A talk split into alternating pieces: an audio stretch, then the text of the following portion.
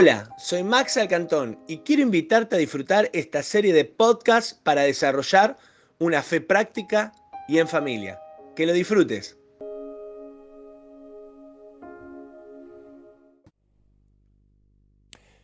Pero se acerca la hora y ha llegado ya en que los verdaderos adoradores rendirán culto al Padre en espíritu y en...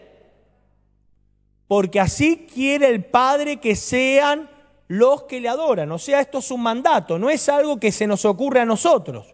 Dios quiere, Dios Padre, que lo adoremos en espíritu y en verdad. Y que en espíritu y en verdad sean los adoradores. Ahora te voy a explicar qué es eso. Dios es espíritu y quien lo adoran deben hacerlo en espíritu y en verdad. ¿Estamos hasta acá? Muy bien. ¿Qué vemos acá? Acá vemos la adoración celestial, que solo los verdaderos adoradores de espíritu pueden ingresar. ¿Y quiénes son los verdaderos adoradores? Aquellos que por medio del Espíritu Santo tienen ingreso a la presencia de Dios. Y el Espíritu Santo es el guía, la llave y el que nos conduce a esa presencia gloriosa donde el apóstol Juan vio todo lo que es la adoración celestial e Isaías también. Porque me sorprendió lo que encontré de Isaías, que ahora ya vamos a ir. Y mirá lo que le dice Jesús a esta mujer. La mujer samaritana representa a los rechazados, a los apartados y tibios, a los que entienden un poco y no entienden nada y lo primero que le dice a esta mujer es, se acerca la hora y ha llegado ya. Traducido, mujer, cambió la temporada, cambió la época. Y quiero decirte algo de parte del Señor. Hoy es el día que cambia una temporada en tu vida. Una temporada de enfermedad por una temporada de bendición. Una temporada de escasez por una temporada de abundancia. Una temporada de sequía por una temporada donde vas a fluir en el Espíritu para que cosas gloriosas que ojo no vio ni oído yo vayan a tu corazón y puedas disfrutar lo mejor del Señor. Amén. ¿Lo recibiste? Se viene un cambio de temporada, presencia. Se acerca la hora y ha llegado ya. Es lo primero que le dice, le dice, cambió la temporada. Y lo segundo que le dice es, los verdaderos adoradores rinden culto en espíritu y en verdad. ¿Y qué simboliza esto de rendir culto en espíritu y en verdad? El lugar donde Dios quiere que lo adoremos. Dios no quiere que vos lo adores en cualquier lugar. Dios quiere que lo adores en un lugar específico. En la antigüedad, Moisés, guiado por Dios, escribió un par de leyes en Deuteronomio para el pueblo. Y mira, lo tenemos acá. La tenemos el pasaje de Deuteronomio. Mira lo que dice. Sino que irán y lo buscarán en el lugar donde, entre todas las tribus de ustedes, Él decida habitar. Eso era una ley. Dios le dijo, ven y Moisés, te voy a dar una ley de adoración. Me van a adorar donde yo quiera que me adoren. ¿Y qué eligió Dios para que lo adoren? Jerusalén. Entonces, una vez al año, todas las tribus, las doce tribus, tenían que ir a un solo lugar. ¿Por qué hizo esto Dios? Para que ninguno diga, bueno, yo adoro como se me canta a mí, como quiero, si quiero levanto la mano, si no, no, si hago la parabólica humana. No, le dijo, van a adorar donde yo quiera y de la manera que yo quiera. Pero Jesús agarra y le dice, mujer, se acerca la hora y ha llegado ya. Donde los verdaderos adoradores, ¿dónde están los verdaderos adoradores? Rendirán culto en espíritu y en verdad. En un momento, en la antigüedad había un lugar físico donde había que ir a adorar. Y Jesús le dice, no es ni en Temonte ni en Jerusalén. Se acerca la hora que en el único lugar que Dios quiere que lo adoren es en el Espíritu. Es decir, no importa el lugar físico donde vos te encuentres. Vos ahora estás capaz que en el colectivo, capaz que estás en la guarda de un hospital, capaz que estás en el otro lado del mundo o capaz que estás acá en Bonifacio 332. No importa dónde estás, lo donde vos tenés que estar para buscar al Señor y adorarlo es en el Espíritu. Porque en el Espíritu es donde Dios quiere que vos lo adores y es en el lugar donde Él te va a mostrar su hermosura y las cosas maravillosas que tiene preparadas para vos la palabra que necesitas, la voz que necesitas escuchar, no va a venir de un micrófono ni de un parlante, va a venir de la voz del Espíritu Santo que va a hablar directo a tu corazón. Amén. Gracias, Señor. Ahora, si nosotros no adoramos en el Espíritu, ¿en qué adoramos?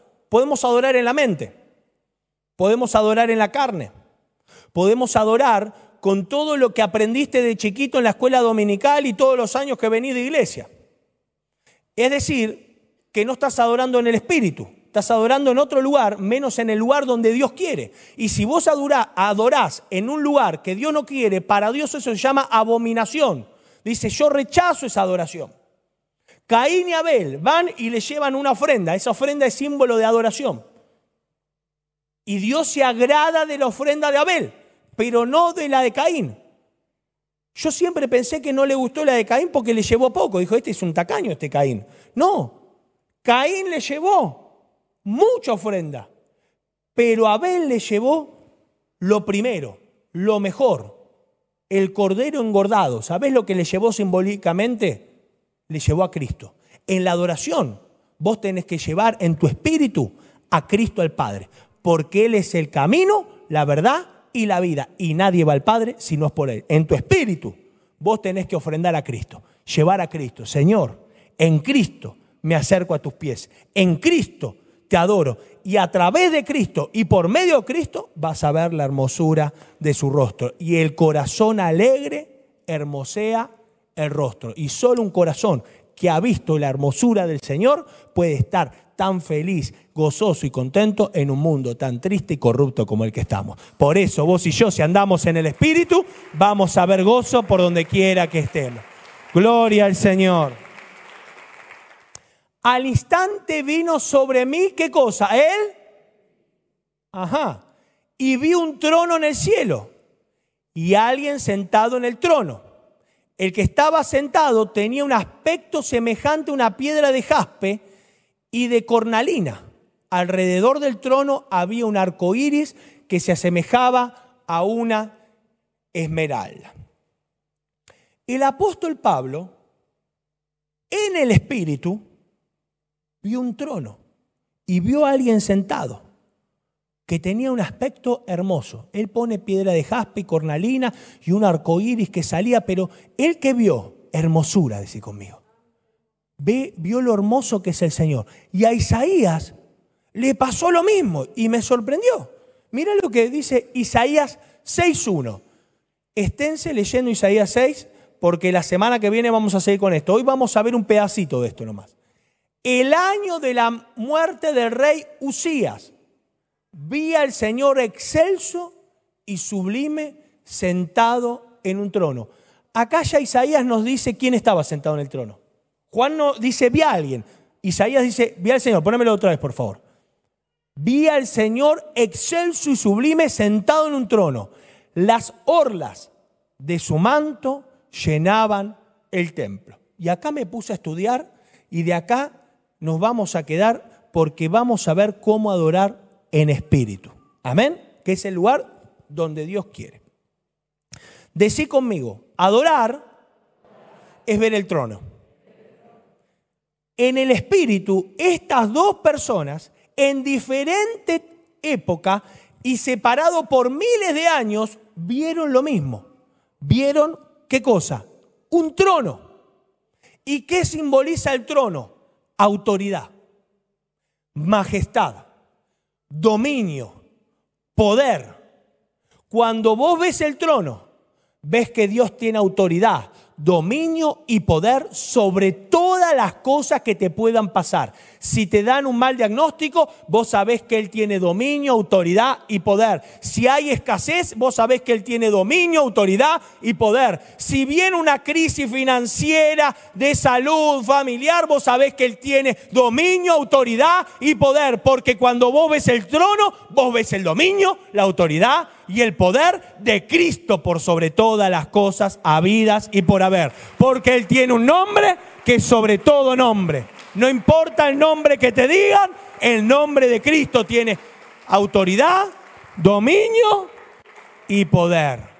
Por eso cuando venga el Espíritu Santo, recibirán poder. Verás el trono. ¡Qué fantástico! Si no estás viendo el trono es porque todavía no estás en el Espíritu. ¡Qué bárbaro! Ahora, mirá lo que descubrí, porque fui investigando Isaías. El pueblo de Israel en la época de Isaías estaba sumergido en la corrupción. Total. Había tenido como rey a Usías. Jotán, su hijo, había hecho las cosas bien. Pero el hijo de Jotán, que te hablé la semana pasada, Acaz, ¿te acordás? ¿Qué hizo? Corrió el altar del Señor y hizo todo mal. Y el pueblo se sumergió en superficialidad, corrupción, maldad, hacía todo lo que no le agrada al Señor, el pueblo de Dios lo hacía. Tenía bingo, cartón lleno, eh, todas las que te imaginé, el pueblo de Dios la tenía, pero multiplicado. Entonces los cinco primeros capítulos de Isaías, Vos lo ves a Isaías que empieza a escribir unas cosas, hermano, tremenda. Cosa terrible del pueblo de Dios.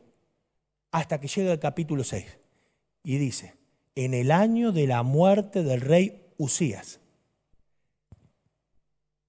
vi al Señor excelso y sublime sentado en un trono. Y vamos a estudiar eso, sentado en un trono. Es como que el Señor en medio de toda la maldad, le hubiera dicho, aunque la tierra está sumergida en maldad, cuando mirás mi trono vas a ver justicia.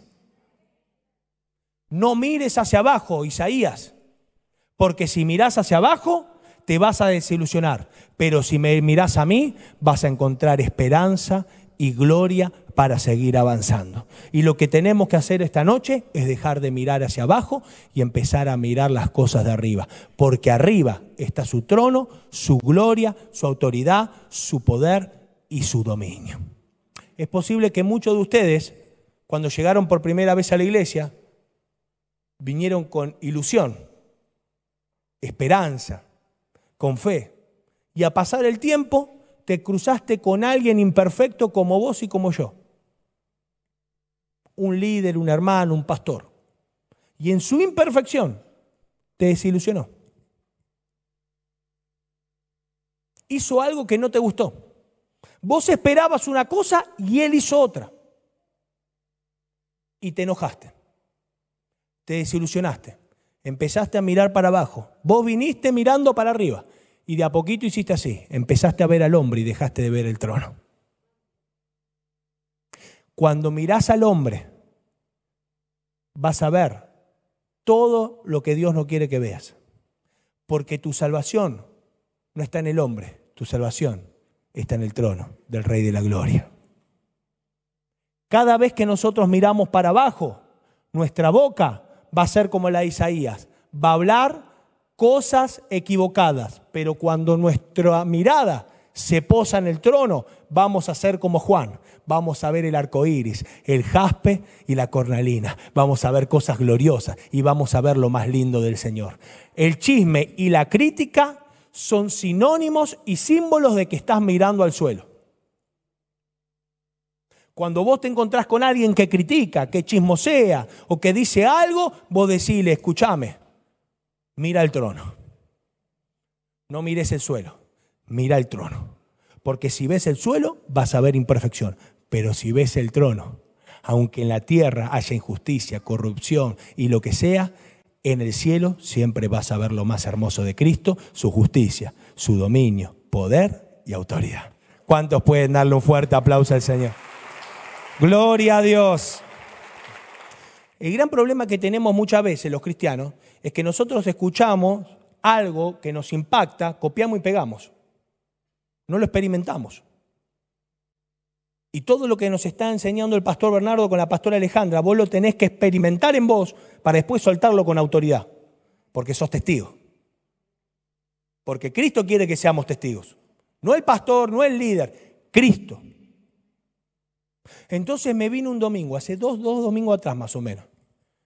Y habíamos llegado medio tarde. Y viene la chica que nos acomoda y dice, vengan, vamos a sentarlo. Acá. Un poco más nos sienta acá abajo. Estábamos por allá, pero no se veía nada. ¿Y sabes qué hice yo? Alabaste, pastor. A tu abuela la ve. Estaba recaliente. No veía nada. Decía, pero no veo nada de acá. Y yo que venía con toda la ilusión de escuchar la prédica. Y en un momento cierro los ojos. Ahí está, le pasó más de uno, ¿eh? que cerrar los ojos y te querés hacer espiritual.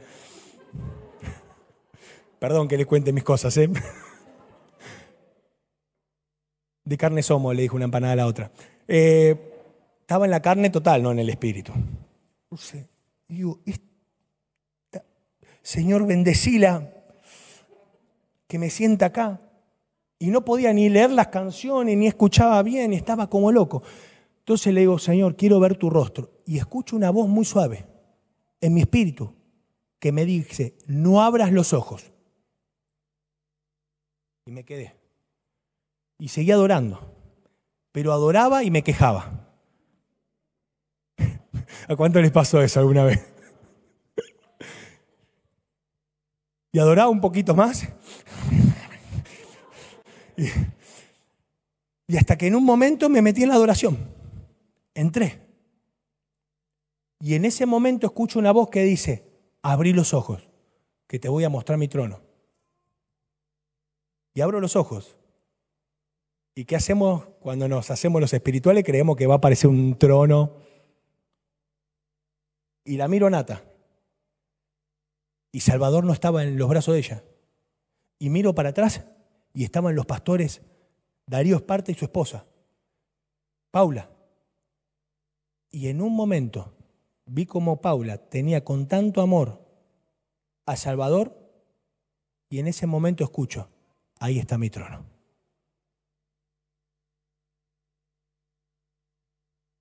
Y me largué a llorar. Y fue la mejor, el mejor culto de mi vida. Hasta el momento porque vamos de gloria en gloria. Amén. ¿Y sabes qué aprendí? Que el trono de Dios es invisible, pero se hace visible cuando el Espíritu te guía a que lo puedas ver en las pequeñas cosas. Yo pude ver el amor de Dios a través de nuestros amigos, en nuestro hijo. Capaz que vos necesitas ver el amor de Dios o a Dios en tu familia. O capaz que hoy necesitas darle gracias a Dios porque alguien te escuchó cuando lo necesitabas o porque alguien te hizo un llamado. El trono es invisible, pero hay momentos que se hace visible más que cualquier cosa que esté a nuestro alrededor.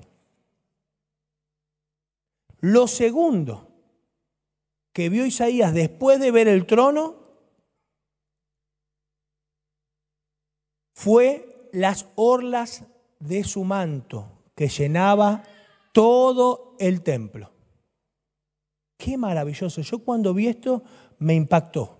Primero vio el trono, después vio las orlas. ¿Y qué son las orlas del manto? Su gloria. Nunca veremos su gloria sin antes ver su trono. Fíjense que Juan vio el trono y después vio la hermosura la gloria. Cuando Isaías vio el trono, después vio las orlas de su manto que llenaban todo el templo. Y las orlas del manto, ¿sabés lo que es realmente? El borde del manto. Mirá, te traje una imagen, mirá. A ver si se puede ver ahí. Las vestiduras del sumo sacerdote. ¿Y Cristo quién es? nuestro sumo sacerdote.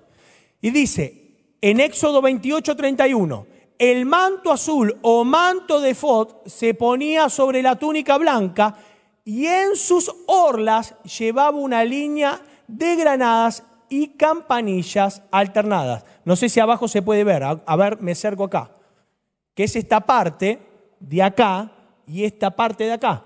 Es decir, que las orlas del manto es el borde del manto.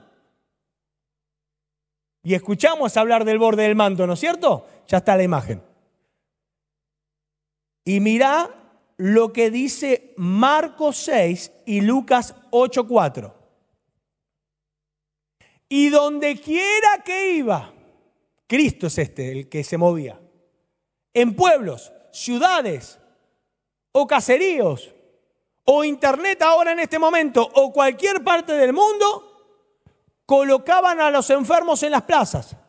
Les suplicaba que les permita tocar siquiera las orlas de su manto, el borde. Y quienes lo tocaban quedaban sanos. Ella se acercó por detrás y le tocó las orlas, el borde del manto. Y al instante cesó su hemorragia.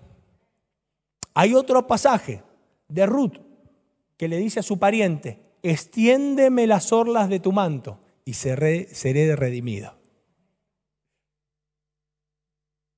Las orlas del manto, el borde del manto, simboliza su gloria que lo llena todo. No hay un lugar de tu vida y del mundo que no sea llena de la gloria y el esplendor de Cristo.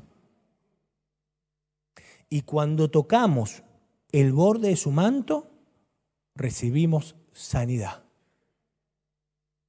recibimos palabra, revelación, multiplicación y aumento de gozo. Y ahora vamos a tocar el borde del manto. Pase la banda. Porque si tocamos las orlas de su manto, que simboliza, ¿qué cosa? Su gloria su grandeza, porque las orlas nada más, el borde de su manto llenaba todo el templo. Imagínate este templo, este lugar, y solo el borde de su manto llena todo, y no cabe más nada que solamente un poquito del borde del manto de Cristo. Y Él está sentado en el trono con poder, autoridad y dominio. Y por el trono cae su manto y llena el templo. Y quien toca el borde de su manto queda sano. Y en esta noche vamos a tocar el borde del manto. ¿Y sabes cómo se toca el borde del manto? Adorando. Cuando ves el trono, ves el borde. Y ahí lo tenés que tocar. ¿Y sabés cómo lo tocas? Alabándolo. Hablándoles palabras de amor. Palabras de gozo. De eso te voy a hablar la semana que viene. De que qué pasa cuando tocas el borde del manto. Empezás a hablar. Pero ya lo vamos a practicar desde hoy. ¿Te animás? Ponete de pie.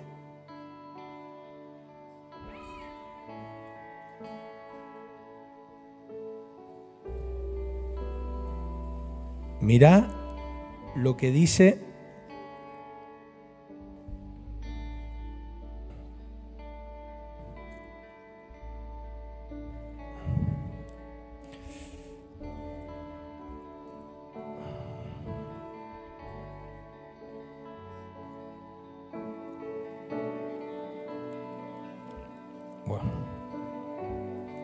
En Cantar de los Cantares dice, porque tus labios son como miel.